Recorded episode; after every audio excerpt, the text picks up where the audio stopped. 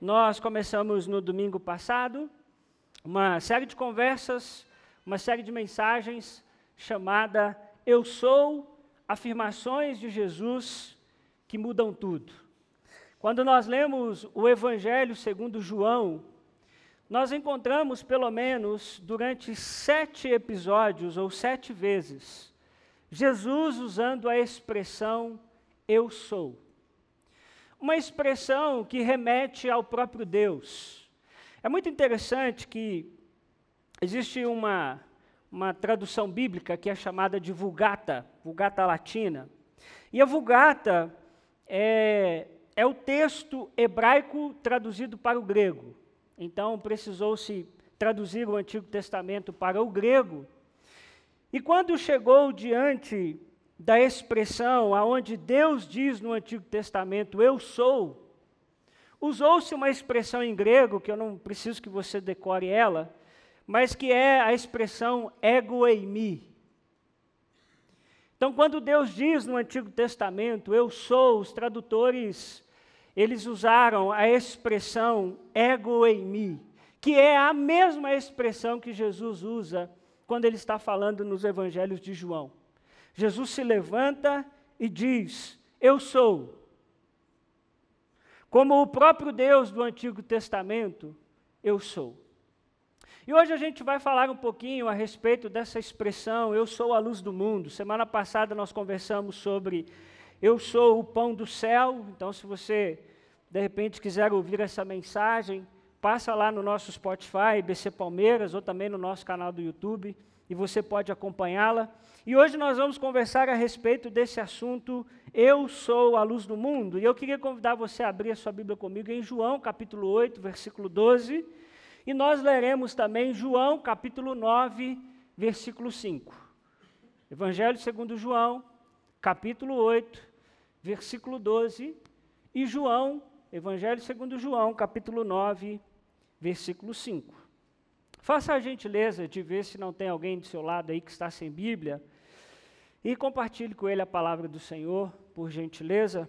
Se você for usar o seu celular, não permita, viu, que nenhuma outra distração te pegue nesse momento. Resista aí seu WhatsApp em nome de Jesus, seu Instagram, seu Facebook, tá bom? João capítulo 8, versículo 12. Falando novamente ao povo, Jesus disse: eu sou a luz do mundo. Quem me segue nunca andará em trevas, mas terá a luz da vida. Falando novamente ao povo, Jesus disse: Eu sou a luz do mundo. Quem me segue nunca andará em trevas, mas terá a luz da vida. João capítulo 9, versículo 5. Enquanto estou no mundo, o que diz aí, meus irmãos? Eu sou a luz do mundo. É muito interessante quando nós olhamos para o contexto dessas falas de Jesus, que Jesus retoma do que é chamado Monte das Oliveiras, e Jesus vai até o templo. E quando Jesus chega até o templo, todo o povo foi ter com Jesus. O pessoal foi atrás de Jesus no templo. E Jesus então começou a ensinar aquelas pessoas. E eu queria que você prestasse bastante atenção, porque João capítulo 8, versículo 12, acontece algo, eh, essa fala de Jesus acontece antes de um episódio muito interessante. Quando Jesus diz em João 8,12, Eu sou a luz do mundo, antes dele dizer isso, aconteceu algo muito interessante. Eu trouxe uma pintura, se você gosta de arte, para ilustrar um pouquinho é o que é chamado do episódio da mulher adúltera. Jesus está ensinando no templo, Jesus começa a ensinar no templo, e de repente, os religiosos de seu tempo chegam com uma mulher e dizem a Jesus o seguinte: Olha, você diz que é um grande mestre, essa mulher foi pega em adultério. E o que é que você diz que tem que fazer com essa mulher? O que aqueles líderes religiosos, na verdade, queriam, irmãos, era pegar Jesus. Porque se Jesus diz que não era para, para apedrejar, Jesus seria contra a lei de Moisés, porque a lei de Moisés dizia que deveria ser apedrejado quem fosse pego em adultério. Se Jesus diz que poderia matar aquela mulher, Jesus arruma um problema com Roma, porque dentro do domínio de Roma, quem poderia executar era apenas os romanos. Então Jesus não tinha essa liberdade de poder dizer isso. E aí Jesus diz àqueles homens algo muito simples, ele diz: Olha, tudo bem, vocês querem jogar uma pedra, vocês querem apedrejar essa mulher? Pois bem, façam o que vocês acharem que é melhor, mas vamos só estabelecer um critério: que atire nela e que atire pedra nessa mulher, quem de vocês aqui nunca tiver pecado. Podem atirar nela. Jesus sabia que, na verdade, aquilo era só uma armação, porque diante da lei o homem também deveria ter sido trazido, ninguém sabe desse homem. Onde está esse homem? É só a mulher que é levada.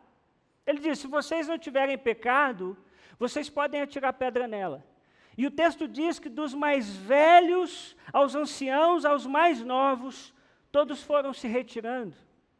E Jesus disse àquela mulher: mulher, ninguém te apedrejou, ninguém te matou, ninguém te feriu. Ela diz: não. Jesus diz: não, então eu também não te condeno. Vai, não peques mais, mude de vida, pare com essa vida que você está levando. E aí é muito interessante que depois disso, Jesus se levanta e diz: Eu sou a luz do mundo. Guardou esse episódio na sua cabeça, sim ou não? Esse é o episódio de João, capítulo 8, versículo 12.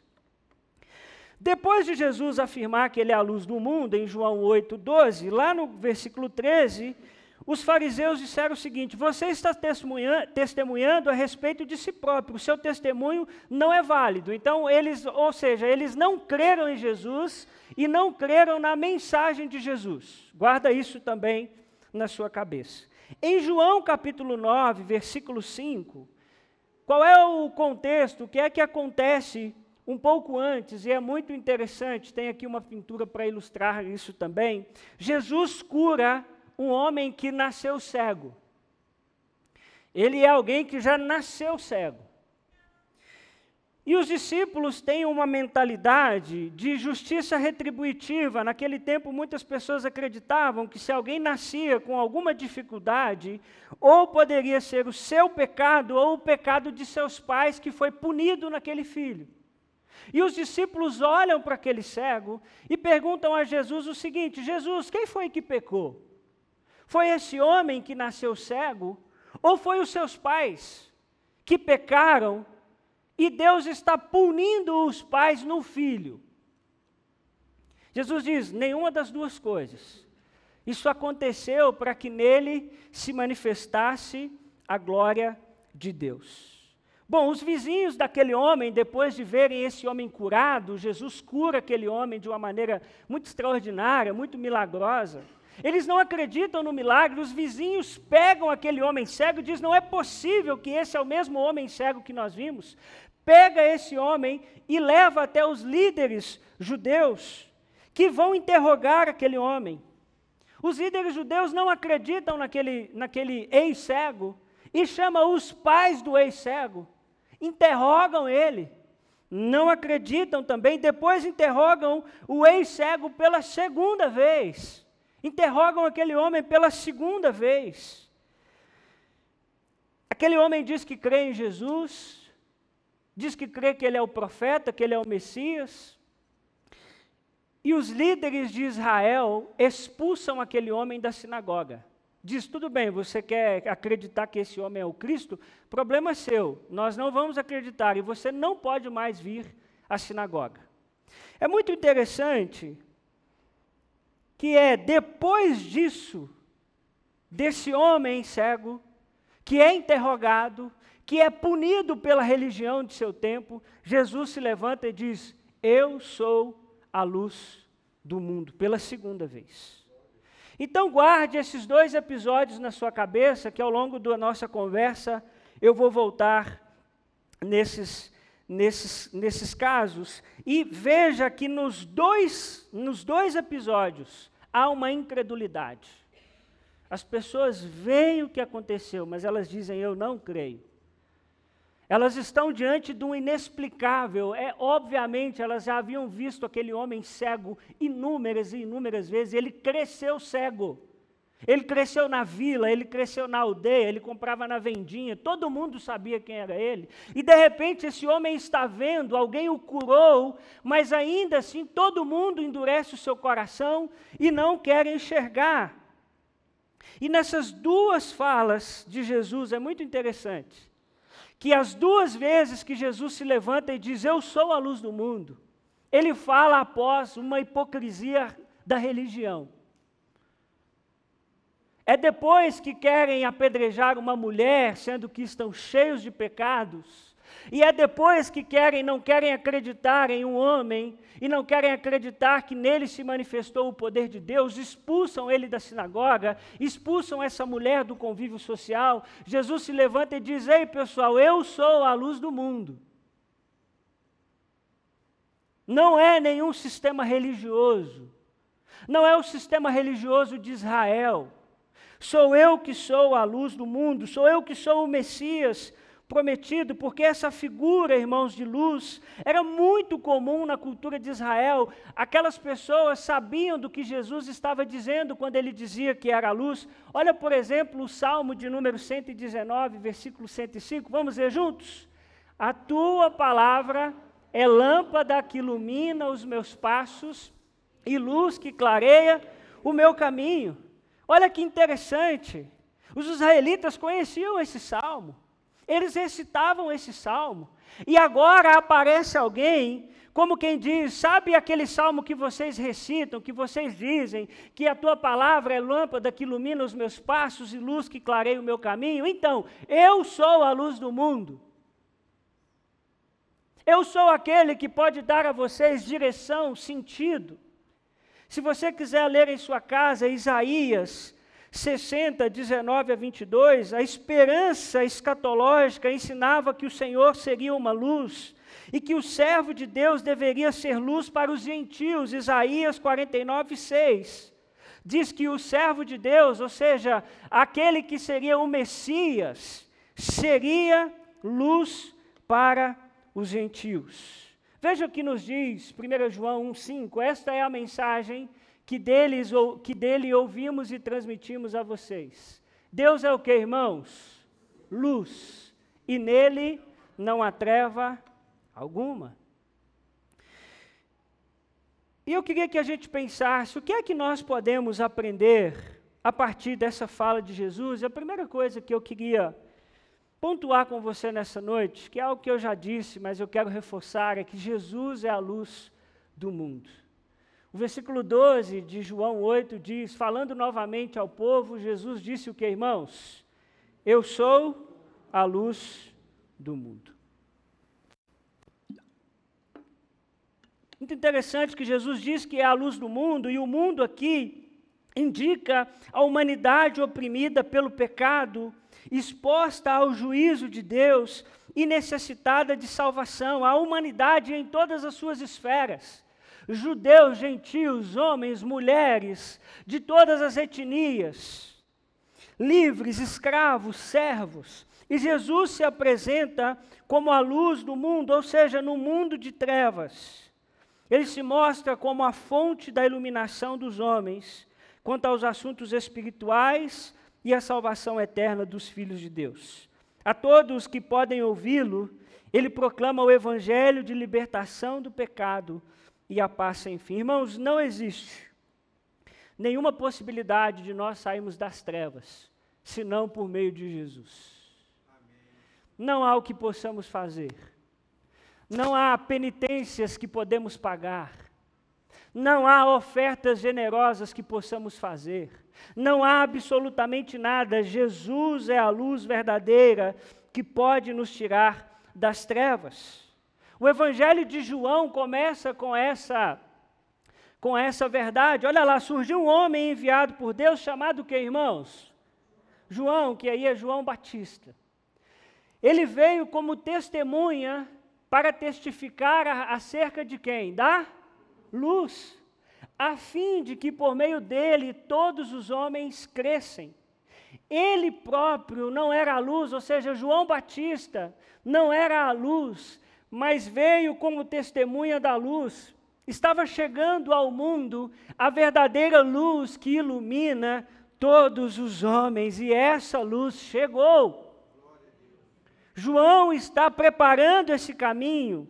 E é interessante dizer que ele diz que está chegando ao mundo a verdadeira luz ou seja, a luz real, ideal, genuína. Isso significa dizer que existem luzes falsas em nosso tempo. Que em nossa sociedade existem luzes que parecem serem luzes, mas na verdade elas são falsas.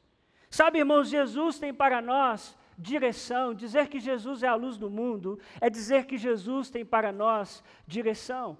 Vejam o que João Calvino disse: ele disse que fora de Cristo não existe sequer uma fagulha de luz genuína. Vocês creem nisso?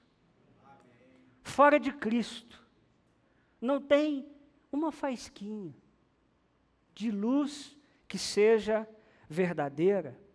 Jesus nos cura, sabe, irmãos, da nossa das nossas trevas e Jesus nos cura de olhar para a vida de uma maneira equivocada. Sabe que eu e você éramos cegos espiritualmente. A história dos fariseus que levam a mulher adúltera para ser apedrejada, e a história do cego de nascença nada mais é do que a minha história e a sua história.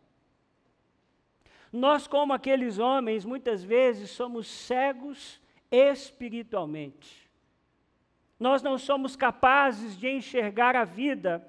E agora Jesus está dizendo que por meio dele nós podemos ver. A grande questão, irmãos, é se nós queremos enxergar as trevas que estão em nós. E eu vou repetir: a grande questão é se nós queremos enxergar as trevas que existem em nós ou se nós nos comportaremos como os religiosos, que não entendiam nada do que Jesus estava dizendo, ou como quem diz assim: não, isso aí que Jesus está dizendo hoje à noite aqui na IBCP não tem a ver comigo, eu não sou alguém que sou cego espiritualmente. Nós vivemos muitas vezes, irmãos, como se nós fôssemos completos, como se dentro de nós não existisse trevas, mas deixa eu te dizer uma coisa: todos nós temos trevas dentro de nós que precisam ser iluminadas por Jesus. Deixa eu te dizer uma coisa: você é capaz de coisas terríveis, se não for a graça de Deus sobre você.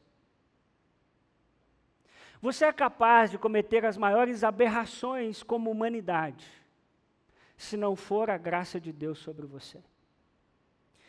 Todos nós temos trevas. Como os mestres da lei e os fariseus, nós precisamos ser curados, irmãos, da nossa falsa religiosidade que nos leva a jogar pedras naqueles que nós intitulamos como pecadores. Quantas vezes nós nos comportamos como aqueles religiosos que dizem: Jesus, está aqui o irmão Fulano de Tal, está aqui o filho do irmão Fulano de Tal, e agora o que é que nós vamos fazer com ele? Ele não é moralmente bom como nós entendemos que ele deve ser, o que a gente faz com ele? Nos esquecendo que nós também precisamos dessa graça. Nos esquecemos que nós, como aquele homem, somos cegos, que precisamos ser curados. Espiritualmente, Jesus veio, irmãos, para libertar a mulher adúltera, preste atenção nisso. Jesus veio para libertar aquela mulher adúltera, mas ele também veio para libertar aqueles religiosos de sua falsa religião. O Jesus veio para curar aquele cego fisicamente, mas ele também veio para curar os religiosos que estavam cegos espiritualmente. E isso é que Jesus faz, é por isso que ele é a luz. Essas trevas se manifestam em nós na forma como nós falamos, como nós pensamos e na forma como nós nos comportamos. Eu não sei se você já passou por essa experiência de dizer algo, talvez à sua esposa, ao seu marido, e depois dizer: Eu não acredito que eu disse isso. Quem já fez isso aqui? Glória a Deus, metade é santíssima. Aleluia. Quem aqui já pensou algo que disse, eu não acredito que eu pensei nisso? Ó, os pecadores vão aumentando devagarzinho. Vou fazer a terceira, que agora eu acho que a gente chega no 100%. Quem já fez uma coisa na sua vida que você disse assim, eu não acredito que eu fiz isso? Tem uns 2% de santo aqui ainda. Até o final, Deus vai te convencer em nome de Jesus. Essas trevas, irmãos, se manifestam de novo na forma como falamos, pensamos e nos comportamos. Você sabe que quando eu estava pensando a respeito desse sermão, eu me lembrei do sol. É interessante a gente pensar que apenas um sol é capaz de iluminar o mundo inteiro. E Cristo também é a luz. E não há necessidade de mais nada. E que masmorra escura seria o mundo sem sol. E que masmorra escura seria o mundo sem Cristo. Que terrível, que terrível forma estaria o mundo se o sol da justiça, se o sol da manhã, que é Cristo, não se levantasse sobre o nosso mundo interior e revelasse as tremendas trevas que existem dentro de nós. Mas eu queria te lembrar que Jesus Cristo é a luz do mundo, que Ele é capaz de iluminar as trevas do meu e do seu coração. Ele é capaz de mudar o nosso jeito difícil. Ele é capaz de segurar a nossa língua, que às vezes não fica dentro da boca da gente. Ele é capaz de transformar o nosso discurso violento em positivo, em palavras de graça, de bondade e de verdade sobre a vida das pessoas. Por isso, creia nessa noite que Jesus é a luz da vida. Amém, irmãos?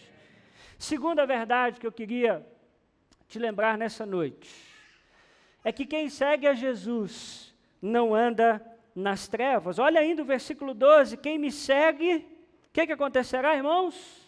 Nunca andará em trevas. Amém ou não? Quem me segue nunca andará em trevas. É muito assustador, irmãos, nós pensarmos, pensarmos que, embora exista uma luz que pode iluminar a todos, haverá aqueles que não reconhecerão a luz de Jesus. Isso é impressionante, como eu disse. Aquele pessoal viu aquele homem cego, meu Deus do céu, aquele menino cresceu cego. Agora ele vê, mas o pessoal fecha os seus olhos e não quer ver Cristo. E no nosso tempo e na nossa sociedade não é diferente, algumas pessoas deliberadamente escolhem as trevas. Seguir a luz, que é Cristo, irmão, significa confiar nele e obedecer a Jesus. O que é que Jesus está dizendo? Que quem me segue, ou seja, quem me leva a sério, quem me obedece, quem olha para a minha palavra, quem busca seguir aquilo que eu ensinei, aquele que se santifica, aquele que busca a minha presença, jamais, ele nunca andará em trevas. Nós devemos seguir a luz que é Jesus. E, irmãos, quando Jesus fala sobre luz aqui, era algo que a sua audiência tinha plena condição de entender, porque quando o povo está saindo do Egito, e indo para a terra de Canaã, o que é que guiava aquele povo? Vocês lembram? O que é que guiava eles? Tinha algo que guiava eles de dia. A nuvem, não é isso? E de noite? Coluna de fogo. Coluna de fogo, varão de guerra. Quem conhece essa? Só quem é do fogo mesmo. O que é coluna de fogo? Luz. Então, quando Jesus se levanta e diz, Eu sou a luz do mundo, é óbvio que os seus ouvintes estão entendendo. Ah, os nossos antepassados não andavam no escuro no deserto. Tinha uma luz que os guiava de noite. E outra coisa muito significativa é o simbolismo da festa dos tabernáculos, que tinha acabado de se encerrar. A festa dos tabernáculos, uma das festas celebradas pelos judeus, lembrava à audiência essa luz que os israelitas tiveram como guia. Os que a seguiam e não se rebelaram contra a orientação alcançaram Canaã, os demais morreram no deserto. E assim, irmãos, é aqui, os verdadeiros seguidores não andarão nas trevas da ignorância moral, espiritual, da impureza, da penumbra, mas alcançarão a terra da luz e mais, ainda terão a luz. Essa luz, Jesus Cristo, como objeto da nossa fé, torna-se aquilo que habita em nós. Isso é muito significativo, porque na cultura de Israel, a luz ia na frente e o povo ia seguindo a luz para que eles não andassem em trevas, para que eles não se acidentassem, para que eles chegassem à terra de Canaã. Mas o Jesus que é a luz, ele não vai na sua frente. Ele vai em você.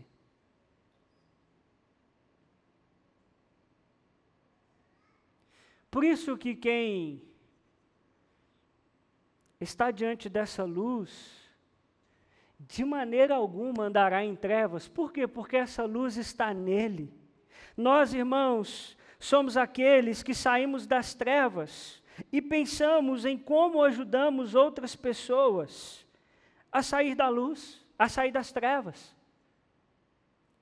Essa luz que agora está em nós, precisa alcançar o nosso vizinho, precisa alcançar o nosso parente, precisa alcançar onde quer que nós estejamos. É muito interessante quando, se você puder voltar aí em João capítulo 9, de 3 a 5, quando os discípulos perguntam a Jesus: Jesus, quem é que pecou? Esse homem que nasceu cego ou foi os pais dele?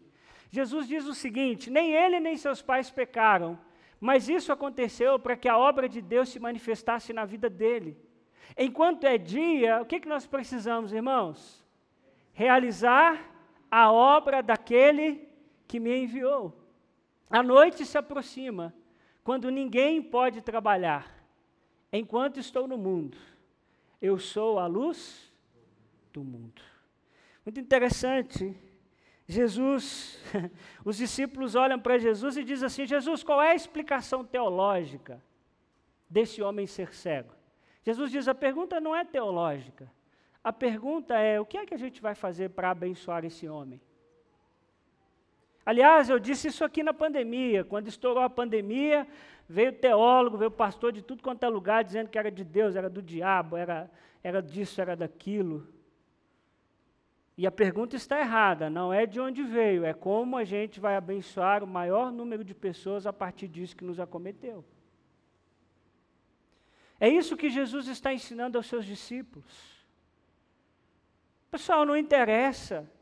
Não tem a ver se é com o pai, se, se é com ele, não, não, não, tem nada a ver com isso. Aconteceu para que se manifestasse a glória de Deus. Agora, pessoal, vamos acordar para a vida. Nós temos que trabalhar enquanto eu estou no mundo. Tem obra para a gente realizar.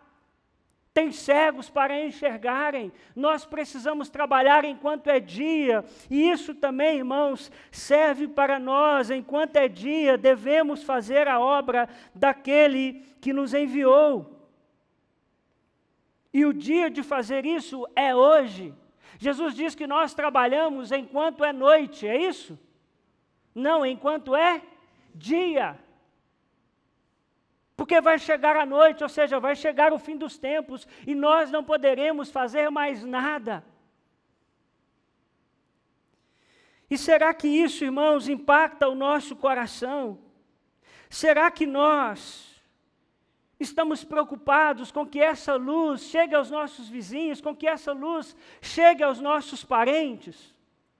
Ou nós estamos preocupados em brigar nós estamos preocupados em convencer as pessoas das nossas opiniões. Essa luz que é Jesus, irmãos, dá esperança a todo homem. Nós precisamos ajudar as pessoas a saírem das trevas. Ô irmãos, nós estamos acostumando, hein? O pessoal morrendo sem salvação em Cristo Jesus e nós estamos, ó. Não dói mais no nosso coração. Não surge em nossa alma a pergunta: o titio morreu, será que o titio conheceu Jesus? Será que eu falei da luz que é Jesus para o titio? Jesus está dizendo, irmãos, que quem o reconhece como luz não anda em trevas e nós, como discípulos, precisamos levar essa luz às pessoas. Esse contraste entre luz e trevas é tão importante que essa ideia é repetida por mais 21 vezes só no Evangelho de João. Por isso, creia que quem tem essa luz, que é Jesus, jamais andará em trevas. Amém? Amém, gente? Muito bem, terceira verdade que eu quero te ensinar nessa noite é que quem segue a Jesus tem a luz da vida. No final do versículo 12 ele diz: Mas terá a luz da vida. Interessante que em Mateus 5,14, Jesus diz: Vocês são a luz do mundo, mas é muito importante nós entendermos que nós representamos Cristo no mundo, nós somos essa luz de Cristo no mundo, mas você não tem luz própria. Você, meu irmão, com muito respeito, muito carinho que eu tenho por você, é trevas. A luz que há em você é Jesus. Por isso, muito cuidado com a sua moralidade. Porque a sua moralidade não diz respeito a você, diz respeito ao que Cristo fez em você. Então nós não devemos nos orgulhar, nós devemos dobrar os nossos joelhos e dizer: Jesus, continua agarrado em mim, porque se o Senhor não continuar agarrado em mim, dentro de mim só existem trevas. E Jesus vai dizer isso, mas que aquele que anda com Ele terá a luz da vida. Nós somos a luz do mundo, mas nós não temos luz própria, a nossa luz vem de Jesus Cristo. Assim como a terra recebe a luz do sol, também o mundo recebe a luz dos cristãos, ou seja, da igreja, e a igreja recebe a luz de Cristo. É nosso dever, irmãos, resplandecermos como luzeiros no mundo. Olha o que diz Efésios 5, 8 a 10. Você pode ler junto comigo? Vamos lá? Porque outrora vocês eram trevas, mas agora são luz no Senhor. Vivam como filhos da luz pois o fruto da luz consiste em toda bondade, justiça e verdade. E aprendam a discernir o que é agradável ao Senhor. Irmãos, deixa eu te lembrar uma coisa: quem segue a Jesus não vive vagueando pelas trevas. Esse negócio do crente Raimundo, pé na igreja, pé no mundo, você está perdendo seu tempo. Porque você não está nem na igreja nem no mundo. Jesus está dizendo, e Paulo está reforçando, que antes, antes de Jesus, antes da luz que é Jesus, nós éramos trevas. Nós fazíamos tudo o que as trevas gostam. Nós fazíamos tudo que desagrada a Deus, mas agora nós somos luz por nós mesmos? Não. Luz aonde? No Senhor. Deus está refletindo a sua luz através de nós. Mas algo deve ser feito. Você precisa viver como filho da luz. Não dá para viver como filho das trevas. E como é que se manifesta o fruto da luz? O que, que é esse fruto da luz? Consiste em você ser bondoso, em você buscar a justiça e você buscar a verdade, inclusive viver em verdade. E ele termina dizendo: e aprender a discernir o que é agradável ao Senhor, aprender a discernir o que é da luz e o que é das trevas. Existe uma geração que você não sabe se é luz ou se é trevas. Você olha um dia, um dia e diz assim: opa, é luz. Orou bonito, é luz. Aí você olha para as redes sociais e diz: ixi, eu acho que é treva. Você não consegue discernir. E a palavra de Deus, irmãos, está dizendo muito sério: nós devemos viver como filhos da luz. Irmãos, você não é obrigado a seguir a Jesus. Mas se você vai seguir a Jesus, você deve viver como um filho da luz. Porque senão, não adianta. Quem segue a Jesus não vive vagueando pelas trevas. Tal como uma flor não recebe, não floresce sem a luz do sol, assim também as nossas vidas não florescem como deveriam, até que elas sejam afetadas pela luz de Jesus. E eu te pergunto nessa noite: você já recebeu a luz de Jesus na sua vida? Se você já recebeu, você tem andado na luz? Ô irmão, por favor, olhe para o seu coração agora. Você tem andado na luz? Você tem refletido a vida de Jesus? A sua vida tem luz ou você anda nas trevas? Ô irmão, sua vida é cheia de luz, a sua vida é cheia de trevas. Briga toda hora, confusão toda hora. Você fala toda hora o que você não tinha que falar, é confusão, confusão, confusão. Não, nós precisamos viver como filhos da luz. Veja que João reforça essa ideia de Jesus como a luz verdadeira. No princípio era aquele que é a palavra. Ele estava com Deus e era quem, gente? Deus. Ele estava com Deus no princípio, todas as coisas foram feitas por intermédio dele, sem ele, nada do que existe teria sido feito. Nele estava a vida, e, está, e, este, e esta era a luz dos homens. A luz brilha nas trevas, e as trevas não a derrotaram. Amém, gente? E quarto conselho que eu quero te dar nessa noite é que nós precisamos decidir como nós reagiremos a Jesus.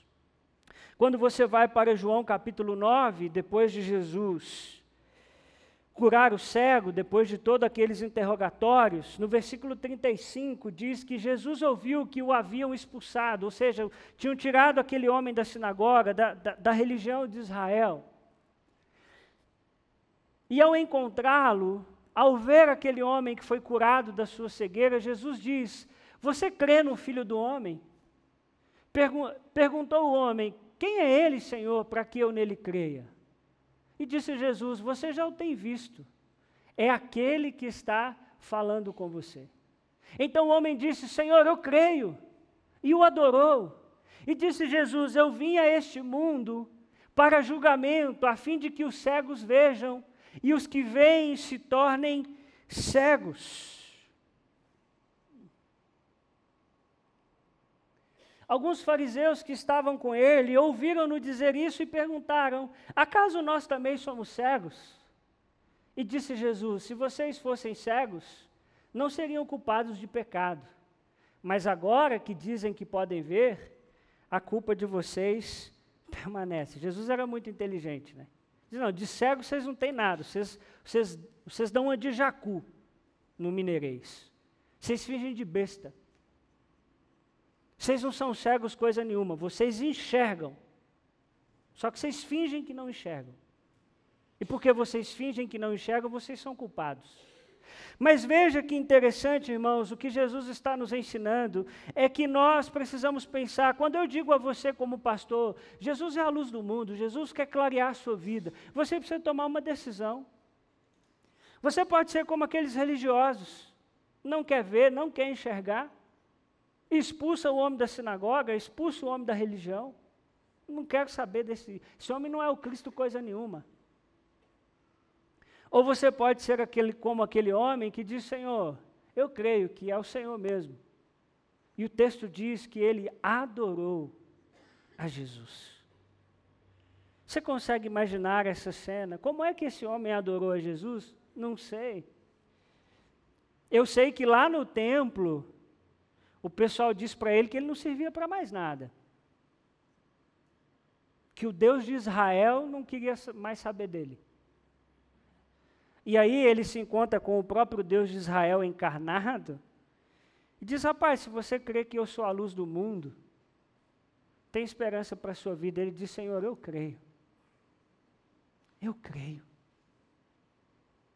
Como quem diz: Eu não quero ser como aqueles religiosos que não viram ao Senhor, não creram que o Senhor é a luz, mas eu creio que o Senhor é a luz. Sabe, o que esse episódio quer nos ensinar, irmãos, que na verdade o verdadeiro cego não era o cego. O verdadeiro cego eram os religiosos. Jesus não está falando de cegueira física, não. Jesus está falando de cegueira espiritual. Lembra que eu te falei que todo milagre que Jesus faz do eu sou, na verdade, ele está fazendo um milagre para ensinar um princípio? Então ele multiplica pães e diz: Eu sou o pão da vida, eu sou o pão do céu. Agora ele cura um cego e diz: Então, é eu que sou a luz do mundo. É por mim que vocês enxergam as trevas que existem dentro de vocês. Então, o cego não é o cego de nascença, é o pessoal que cresceu na religião e é tão alienado em sua religião que não consegue ver que a luz veio ao mundo. Sabe, irmãos, que a pior cegueira do mundo é a cegueira espiritual. Como precisamos pedir ao Senhor que abra os nossos olhos e tire as vendas espirituais dos nossos olhos. Por isso eu queria que você pensasse e refletisse em três coisas nessa noite. Primeiro, permita que Jesus ilumine sua vida. Eu estou falando com cristãos e não cristãos. Porque é um erro a gente achar que nós cristãos nunca mais vamos ter trevas na nossa vida. De vez em quando eu falo umas coisas lá em casa que o Espírito Santo de Deus claramente fala ao meu coração. Isso aí, Ismael, é treva. Isso não tem a ver com seguidor de Jesus. Quais são as trevas, meu irmão, que existem na sua vida hoje? Mas você pode se comportar como os religiosos, tá bom? E dizer assim: não, não, aqui treva não tem. Cegueira é coisa do homem que era cego lá. Nós moralmente nós somos perfeitos. Bom, Deus te abençoe, vai na paz. Ou você pode fazer uma análise sincera e dizer: Jesus, ilumina a minha vida. Tem trevas aqui dentro, Senhor. Tem coisas aqui dentro que precisam ser transformadas. Segunda coisa que eu queria que você refletisse e praticasse: qual área da sua vida está em trevas? Ô irmão, como é que está esse WhatsApp seu, hein? Como é que estão esses grupos de WhatsApp aí? O que está chegando lá? O que, que você está consumindo? O que, que você faz escondido quando ninguém está te vendo? Para onde está indo o seu dinheiro?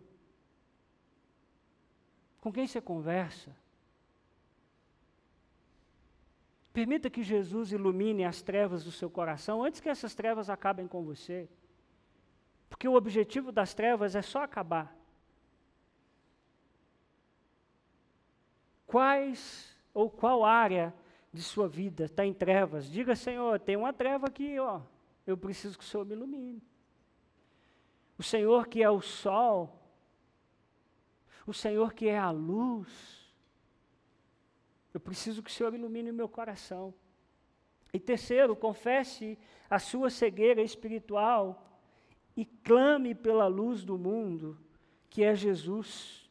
Ô irmão, não se coloque na defensiva hoje, não coloque a sua moralidade na frente. Acredite, existe trevas dentro de você que precisam da luz de Jesus. Mas Jesus diz o seguinte: Eu sou a luz do mundo. E quem me segue não andará em trevas. Você não precisa andar em trevas, isso é uma escolha sua. Porque se todo dia o Senhor dissesse, disser, Senhor, ilumina o meu coração, Tu és a luz do mundo. O Cristo que habita em você, ilumina o seu coração. E diz, isso aqui é treva. Que Deus nos abençoe e que essa palavra entre no seu coração e na sua mente como uma flecha para que todas as áreas de sua vida sejam iluminadas. Amém? E é isso que nós vamos terminar cantando nessa noite, uma canção que diz que Jesus é a luz do mundo. Eu queria te convidar a ficar de pé no seu lugar. E cantar essa canção, não vá embora, espere a canção terminar, eu vou orar com você, depois você vai. Mas eu queria que enquanto nós cantássemos, você olhasse para dentro do seu coração e percebesse as suas trevas.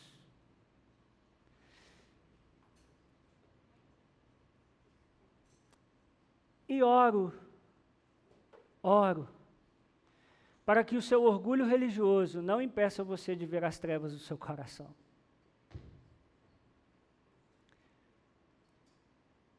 Mas de que você seja como aquela mulher, próxima de sua morte, que Jesus diz a ela: Olha, eu sou a luz do mundo, vai, não peques mais. Eu vou, se você permitir, eu vou mudar a sua vida. Ou que talvez você seja como aquele cego que diz: Senhor, eu estou cego. Abre os meus olhos para que eu possa ver as trevas que existem dentro do meu coração. Clame ao Senhor para que você seja um marido melhor, meu irmão. Clame ao Senhor para que você seja uma esposa melhor. Para que Jesus ilumine todas as trevas do seu casamento. Para que você seja um pai melhor, uma mãe melhor.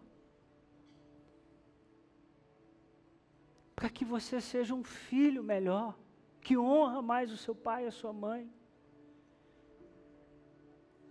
Ore ao Senhor para que toda treva seja tirada da sua vida, do seu casamento, do seu coração. Peça ao Senhor que toda treva saia de sua língua, saia de sua boca, saia de sua mente, de seu coração. E diga: Senhor, eu creio que tu és a luz do mundo.